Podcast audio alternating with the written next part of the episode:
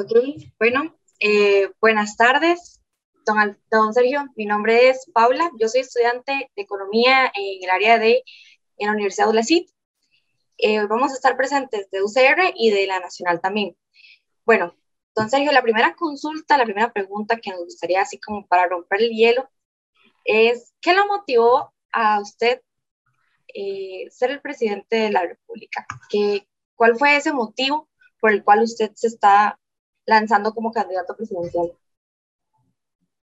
Gracias, Paula. Bueno, mire, este, vamos a romper bien porque yo le dije a mi mamá, cuando tenía nueve años de edad, que quería ser presidente de Costa Rica. Había que ver qué había pasado en ese momento. Fue cuando venía a ganar las elecciones en la escuela, eh, Liceo Franco Costarricense. Ahí fue cuando yo dije que quería ser presidente. Y a partir de ahí pasé por la escuela, el colegio, como presidente del colegio, la universidad, estudié en la Universidad de Costa Rica con beca 11, 95 y 774 en Administración Pública, estudié Derecho en la U Latina con beca municipal. Y después de haber sido líder municipal, presidente de gobierno estudiantil, diplomático de carrera en Francia, en Europa, como cónsul representando Costa Rica, y después de haber recorrido el país durante eh, tres años, entre 2009 y 2012, es que decido finalmente proponer mi nombre para ser candidato presidencial en 2014, Paula. Pero lo hago después de, de una intención genuina y de haberme preparado en, el campo de administración pública, derecho y la, y la diplomacia internacional. Perfecto. No, interesante eh, conocer esa parte porque, sí, como todos, ¿verdad? Eh, siempre hay algo que nos motiva o nos impulsa a. Creo que el compañero Alfredo o Christopher le quieren hacer la siguiente consulta.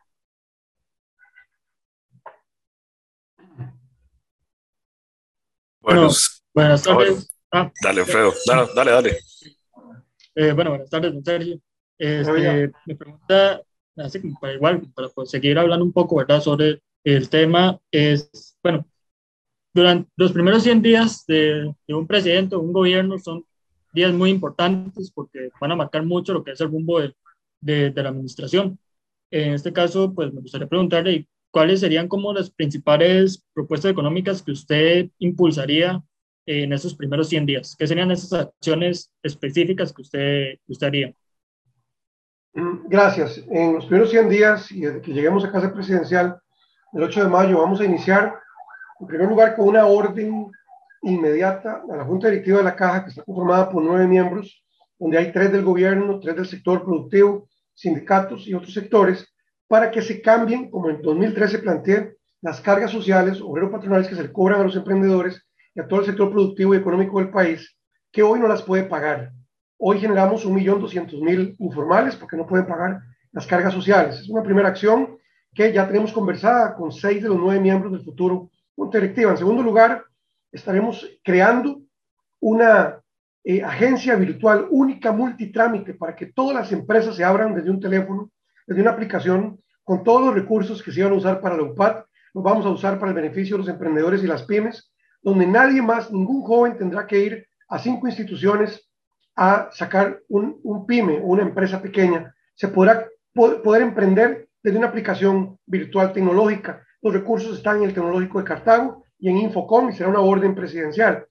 Y en tercer lugar, estaremos dando una orden para que el dinero de banca para el desarrollo, ese dinero que se encuentra hoy totalmente estoqueado en el banco, donde no se le permite a los pequeños acceder, sino solo a los que tienen dinero, para que se repartan por unidades cantonales de crédito, en donde las personas del cantón de Tibás, el cantón de La Juelita, de Santana, de Nandayure, de La Cruz, puedan acceder a crédito blando y a un fondo de avales que ya está aprobado en Costa Rica para que haya un respaldo para los créditos. Con crédito blando de los bancos, con multitrámite digital para que se pueda emprender en Costa Rica y con menos cargas sociales, se activaría la economía de Costa Rica de una vez.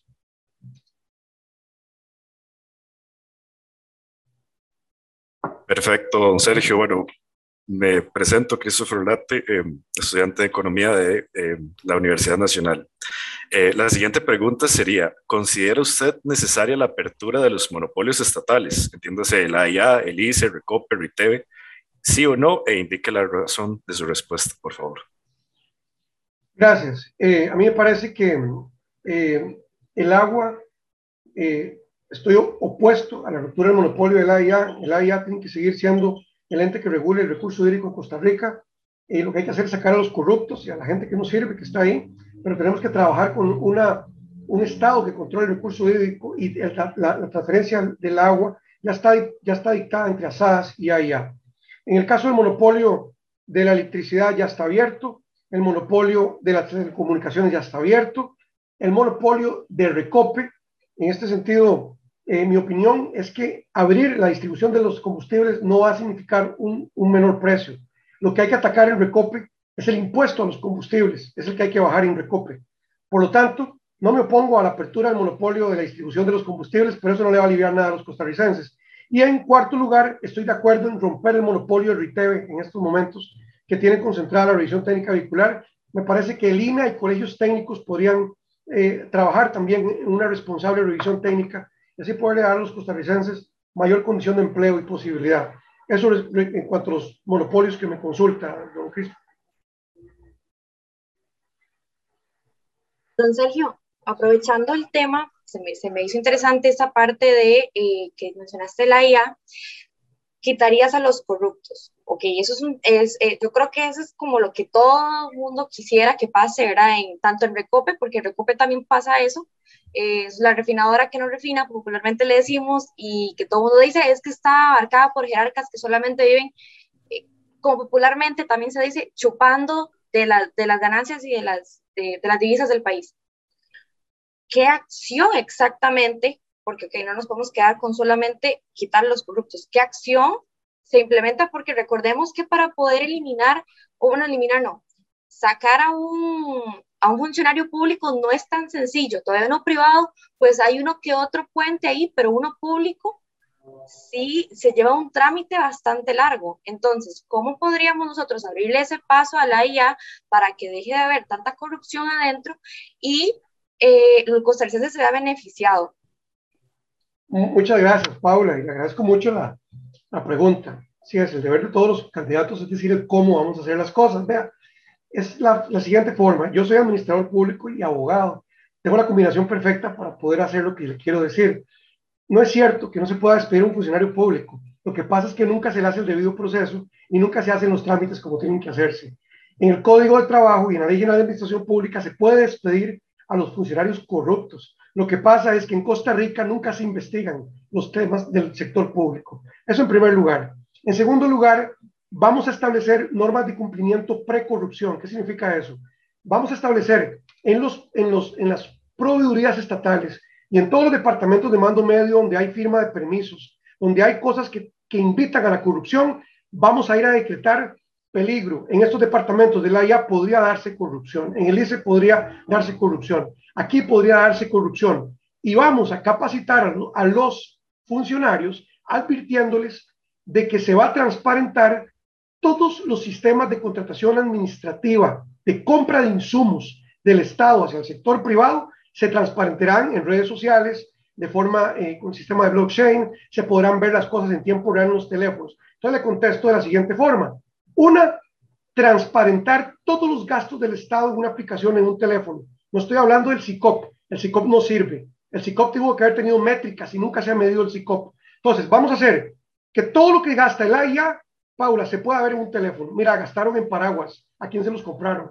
Eso se va a poder hacer. En segundo lugar, vamos a ir a todos los departamentos del Estado costarricense. En eso podemos durar unos seis meses haciéndolo para decirle usted, don Jorge, usted da permisos, usted se podría corromper, así que vamos a tener aquí la vigilancia del tema. Eso nunca se ha hecho en Costa Rica, vigilar a dónde podría haber corrupción. Y en tercer lugar, pues hacer lo que la gente no quiere hacer, denunciar al funcionario, hacerle el trámite correctamente y despedirlo correctamente.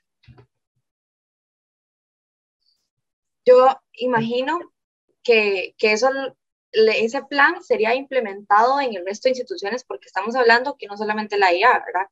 Está el montón de instituciones públicas que, primero, se duplican las funciones, hay muchos que están eh, contratando solamente porque es familia o porque solo son amigos, y sigue esa cadena de corrupción que al final no caemos en nada bueno. Eh, muchas gracias, don Sergio, por, por la respuesta. Y bueno, lo dejo con mis otros compañeros para que le, sigan haciendo las preguntas.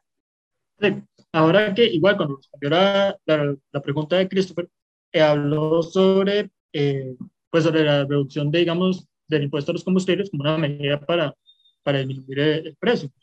Una de las mayores preguntas que tal vez a uno como estudiante de economía, estudiante en general, que siempre le hacen cuando, siempre se hace uno cuando, cuando le hablan sobre reducir impuestos, es, bueno, ¿cómo se va a hacer, digamos, para aliviar, digamos, para cubrir ese, ese desajuste, ¿verdad? Ya sea una disminución del gasto, con aumento de impuestos en otros lados. En su plan de gobierno también menciona reducción progresiva de IVA. Entonces, tal vez sí podría ahondar un poco en su propuesta fiscal y cómo pensaría. Muchas gracias, Alfredo. Vea, eh, nosotros estamos partiendo bajo un supuesto, se sabe que en economía, yo no soy economista, pero ustedes viven de supuestos y de cosas que podrían pasar, ¿verdad? Y expectativas, ¿verdad? Entonces yo estoy con un panorama positivo pensando en, un proceso de formalización de la gente a partir del 2022. ¿Qué significa eso? Como le decía, un millón doscientos mil personas no cotizan hoy al Seguro Social. o sea que estamos manteniendo la caja solo la mitad de los ciudadanos. Eso significa que hay un montón de gente que podrían no estar hoy pagando impuestos. O sea que están al margen de la ley o hacen una actividad económica sin dar la factura del IVA. Si nosotros logramos formalizar a quienes hoy no entregan una factura, Alfredo, podremos recoger, ampliando la base imponible, podremos recoger más impuestos y eso nos permitiría reducir gradualmente el, monto del 13%, que si usted revisa en la región es menor en todos los países. Costa Rica tiene un IVA bastante, bastante alto. Por otro lado, en el caso del impuesto de los combustibles, yo lo que he mencionado es que obviamente no es real cuando mis candidatos contrincantes dicen que van a bajar el precio de la gasolina el 8 de mayo. Eso es imposible. Usted, usted, usted dice una cosa muy cierta. Si obviamente se reduce un, un, un, o se logra bajar un impuesto o dejar de cobrar, claro que hay que buscar de dónde se va, se va a reponer. La única manera en la cual no, no tendríamos ningún problema es en que todo el parque vehicular se convierta eléctrico en Costa Rica. Y entonces, claro, ya no ocupamos la plata para comprar los, los eh, combustibles fósiles que compramos al mundo, a los Estados Unidos y al mundo, ¿verdad? Entonces, me parece que por ahora lo que podemos aspirar es a abrir el monopolio de la distribución de los combustibles. No veo viable la reducción del impuesto a los combustibles en, en este cuatrenio que viene y creo que la sustitución del parque vehicular en carros eléctricos todavía falta un poquito de tiempo. O sea, creo que vamos a tener una dependencia de los hidrocarburos. Pero la manera en que pienso que pueden bajar los impuestos en Costa Rica es cuando logremos una mayor formalización de la mano de obra y del sector privado que no cotiza hoy a los impuestos y al seguro. Costa Rica tiene un gran problema y es que los que más pagan impuestos, esto es una, una cosa eh, controversial, son los funcionarios públicos de este país porque los funcionarios públicos les quitan de una vez la renta. En cambio, los, los pymes, los microempresarios, nosotros los emprendedores, tenemos una gran amiga y un gran amigo que es el contador público autorizado. Y al contador siempre le decimos, trate de ayudarnos para que no aquí y allá, porque hay gastos, hay ingresos, y los costarricenses hoy más que nunca, que hemos tenido un golpe económico muy grande por la pandemia, pues todo el mundo anda buscando cómo pagar menos impuestos, Alfredo. Eh, bueno, de mi, de mi parte me gustaría agregar que, bueno, al menos la Universidad Nacional eh, se caracteriza mucho por tener muchos estudiantes de zonas bastante alejadas del país, eh, de zonas rurales. en base a esto, me gustaría preguntarle a usted, don Sergio, específicamente, ¿qué proyectos posee su plan de gobierno para combatir el desempleo en las zonas costeras y las zonas rurales? muchas gracias. Nosotros en eh, como, como, todos saben, por lo menos los que saben de política, el Partido Nueva Generación es la tercera fuerza municipal de Costa Rica, sin haber usado un 5 de deuda política, somos la tercera fuerza después de Liberación y la Unidad y estamos representados en todas las provincias, con regidores en 17 cantones y cuatro alcaldes, uno en La Cruz, muy importante, y regidores en Talamanca, en Limón Central, en Santa, en Sarapiquí, perdón, de Heredia, y también en Punta Arenas. Vamos a ver, eh, hay una única forma para darle empleo a las personas de las zonas costeras y las zonas rurales, y es asegurarles la correcta capacitación, tanto en idiomas como en la parte de tecnología, para aquellos que están fuera del sistema formal universitario. Las personas que acceden a la universidad en la zona rural son muy pocas. porque en Costa Rica se decidió nunca más construir campus como el de la Universidad Nacional de Heredia en Punta Arenas, por ejemplo, o en Guanacaste. Tampoco hicimos más universidades de Costa Rica como la Rodrigo Facio en Limón y en Guanacaste. Aquí privilegiamos que nacieran más de 60 universidades privadas, unas que realmente no cumplen con los mínimos dignos para poder enseñar. Entonces yo creo que la única manera, Christopher, es capacitando a los ciudadanos de esas zonas, porque yo no creo tampoco en los populismos de mis contendores que van a llevar zonas francas a Punta Arenas. Y yo he preguntado, ¿para que trabaje quién? Para llevar un bus de San José a Punta Arenas, no tiene sentido. Lo que ocupamos es verdaderamente que en Punta Arenas, Guanacaste y Limón haya gente capaz en, en la parte de los idiomas. Yo creo que en un país que tiene que ser bilingüe, ustedes que estudian economía tienen que hablar dos idiomas o tres por lo menos en un futuro y tienen que tener mucho recurso tecnológico. No nos alcanza únicamente ya con estudiar una materia en castellano en nuestro país. Por ahí veo el, camino del trabajo, Christopher, con la capacitación y con la bien orientación de las empresas para que puedan llegar a contratar personas en las zonas costeras y rurales. Obviamente apoyar al agro, la agricultura. Tenemos varias páginas en el plan de gobierno para la agricultura y para el tema, siempre el tema duro ambiental, obviamente que siempre, siempre se antepone lo ambiental con lo económico muchas veces. Don Sergio, ahora que usted menciona el tema de universidades, eh, la introducción de Christopher me, me, parece perfecto para lo que le voy a mencionar. Si hablamos de universidades, tanto públicas como privadas, la concentración masiva es en el GAM, y no es un secreto para nadie, ¿verdad? La oferta académica, hablemos de una carrera como economía. Yo estudio economía en ULACIT y estudio administración en la ULATINA. Vivo en Guapiles, yo soy de Guapiles. Eh, y acá se le cataloga como una zona rural. ¿Qué pasa? Yo, yo lo viví en persona, que la oferta académica en las zonas rurales no es buena, la oferta académica en las zonas rurales no es alta, no es dinámica. Entonces, todos nosotros tenemos que llegar a trasladarnos, hacer gastos, porque son gastos muy fuertes, para poder ir al GAM, estudiar. Muchos no lo logran terminar, entonces ni estudian, ni se solventa la situación económica, entonces es un dime que te diré. Y también pasa que le dicen a los estudiantes, con préstamos, que con APE, que con ayudas, y eso no es así como lo pintan, no es tan fácil, porque si hablamos de préstamos, hay que hipotecar terrenos, muchos no tienen ni para hipotecar un terreno. Entonces, ¿qué solución le propone el partido Nueva Generación a los estudiantes que muchos vienen saliendo del, del colegio? Sacan adelante la secundaria, brincos y empujones, como dicen, y llegan a la universidad con toda la esperanza de estudiar, no están las carreras o las, si no está esa oferta académica que se desea, no pueden entrar a una pública porque sabemos que muchas veces el examen lo fallan, no se puede entrar, no pueden pagarse una universidad privada. Entonces, ¿cómo, cómo vamos a hacer para capacitar esa obra, eh, esa mano de obra necesaria para empezar a industrializar en las zonas rurales? Muchas gracias. Eh, Paula, mire, es muy importante. Por eso les decía yo que en Costa Rica hay un tema con las universidades del Estado que nunca más se multiplicaron y nacieron muchas universidades privadas y han hecho lo que les da la gana, las universidades privadas. Yo soy profesor de universidad privada, de universidad pública, y les puedo decir que las universidades privadas abren donde les da la gana. El Estado nunca les ha dado una idea de a dónde plantarse ni cómo hacerlo.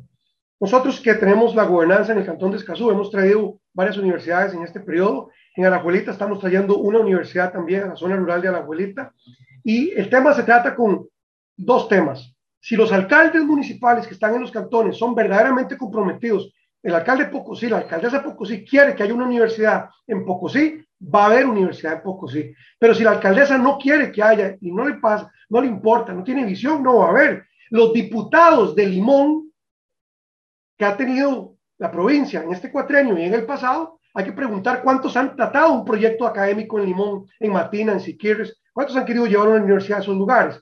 Lo que le quiero decir es que el PNG está determinado con, el poder político que se tiene a lograr invitar, slash, coaccionar en el sentido de que poder lucrar con la educación de este país superior debería tener un compromiso también con el que tienen las universidades públicas de investigación, de promoción de la cultura, de extensión cultural y territorial. Las universidades privadas son una caja chica, cobran, pagan y salen y punto. Entonces yo sí soy, y la UNIRE, que es la Unión de Universidades Privadas, pues tiene conmigo el tema, porque yo les digo, si el PNG es gobierno, vamos a llevar las universidades a todas las zonas rurales, Eso es lo primero. En segundo lugar, tenemos que tener la certeza de ofrecer. Usted decía lo de las ofertas académicas, pero Paula, hay muchas carreras que no tienen futuro y se están dando hoy, Paula. Y hay que tomar una decisión en Costa Rica, estimados estudiantes de economía, y espero compartan conmigo. Hay, hay carreras que no son de futuro ya. Y ocupamos insertar las carreras que son de futuro. Ustedes tranquilos porque economía siempre va a ser de futuro. Pero digamos, ustedes saben que hay carreras que no son, y le hablo de la mía, por ejemplo, de derecho, por ejemplo. Si el derecho no se hace tecnológico, no se hace financiero, no se hace distinto, el típico abogado eh, que se lee un código y que lo sabe hablar no va a tener futuro. Eh, ¿Cuántas carreras de las ciencias sociales, verdad, están comprometidas? Entonces yo pienso que, que llevas mucha razón con, con, tu comentario, pero es llevar la oferta, pero llevar la que sirve y tiene futuro y llevar universidades a los pueblos. Es la única manera. Estar pensando que el Estado va a subsidiar a la gente de, por ejemplo, de, de, del lado eh, de Tortuguero, que es de Pocosí, para los que no sabían, ¿verdad? Eh, este, ¿Cómo se llama? A San José es totalmente improbable. Nosotros llevamos la candidata diputada por la provincia de Limón, es de Pocosí, es de Guapiles, de la tierra de Paula, se llama Catherine Rodríguez, una empresaria de Guapiles.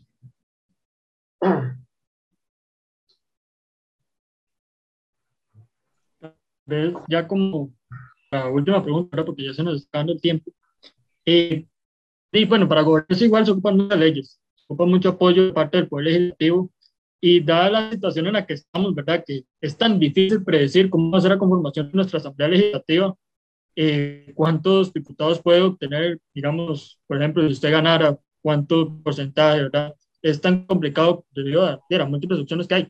¿Cómo planearía usted desde un eventual gobierno, desde un ministerio de presidencia, poder coordinar con las diferentes fracciones de diferentes partidos para lograr sacar proyectos eh, pues importantes para el país en un plazo, pues ojalá corto, que, no se lleve demasiado tiempo. Muchas gracias, Alfredo. Bueno, primero para que todos sepan, eh, eh, cuando ganemos las elecciones y entremos en mayo, ya va a estar en curso un, un año, que es un año que pierden todos los partidos o todos los gobiernos pierden ese año porque el presupuesto no lo hicieron ellos. Y además ya viene la, la Asamblea Legislativa con una agenda de proyectos dejada del gobierno anterior. Entonces, bueno, ¿Qué es lo que estamos haciendo nosotros en Nueva Generación para lograr llegar de la mejor manera? Primero, estamos haciendo desde ya reuniones con varios partidos políticos que creemos que vamos a llegar a la Asamblea Legislativa, porque Nueva Generación sí o sí va a estar en la Asamblea Legislativa. Y otra cosa importante es que vayamos haciendo como una especie de lista de proyectos país en las que compartimos la, la mayoría de partidos políticos la misma visión. Entonces, una vez estando en el gobierno como presidente, habrá un ministro de la presidencia que será mediador, conciliador, y en mi caso, la vicepresidenta se llama Shirley Díaz Mejías, es diputada actual de la República, o sea, conoce totalmente el régimen parlamentario de este país.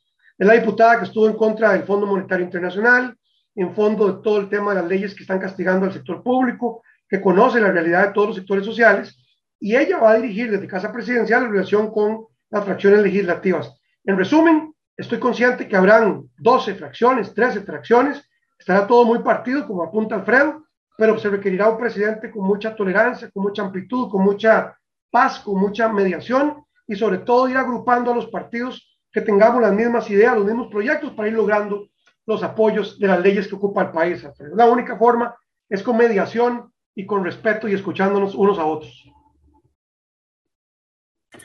No, perfecto. Eh, muchísimas gracias, don Sergio. La verdad es que ha sido un placer tenerlo en nuestro podcast. Eh, nosotros como estudiantes de economía creemos fielmente que es importante hacer estos espacios para dar a conocer a la mayoría de los candidatos que se pueda. Claramente desearemos que fuesen todos, la verdad. Es, es un, parte de nuestra responsabilidad también como, como el futuro del país, porque al final somos la nueva generación, ¿no? Las nuevas generaciones que vienen, eh, tener a, a las perspectivas diferentes de tantos temas como los que se han hablado el día de hoy, eh, en pos de un mayor, principal, una mayor participación, eh, siento yo, porque el abstencionismo es una de las cosas que más nos ha estado, eh, ¿verdad?, molestando en la parte política en los últimos años.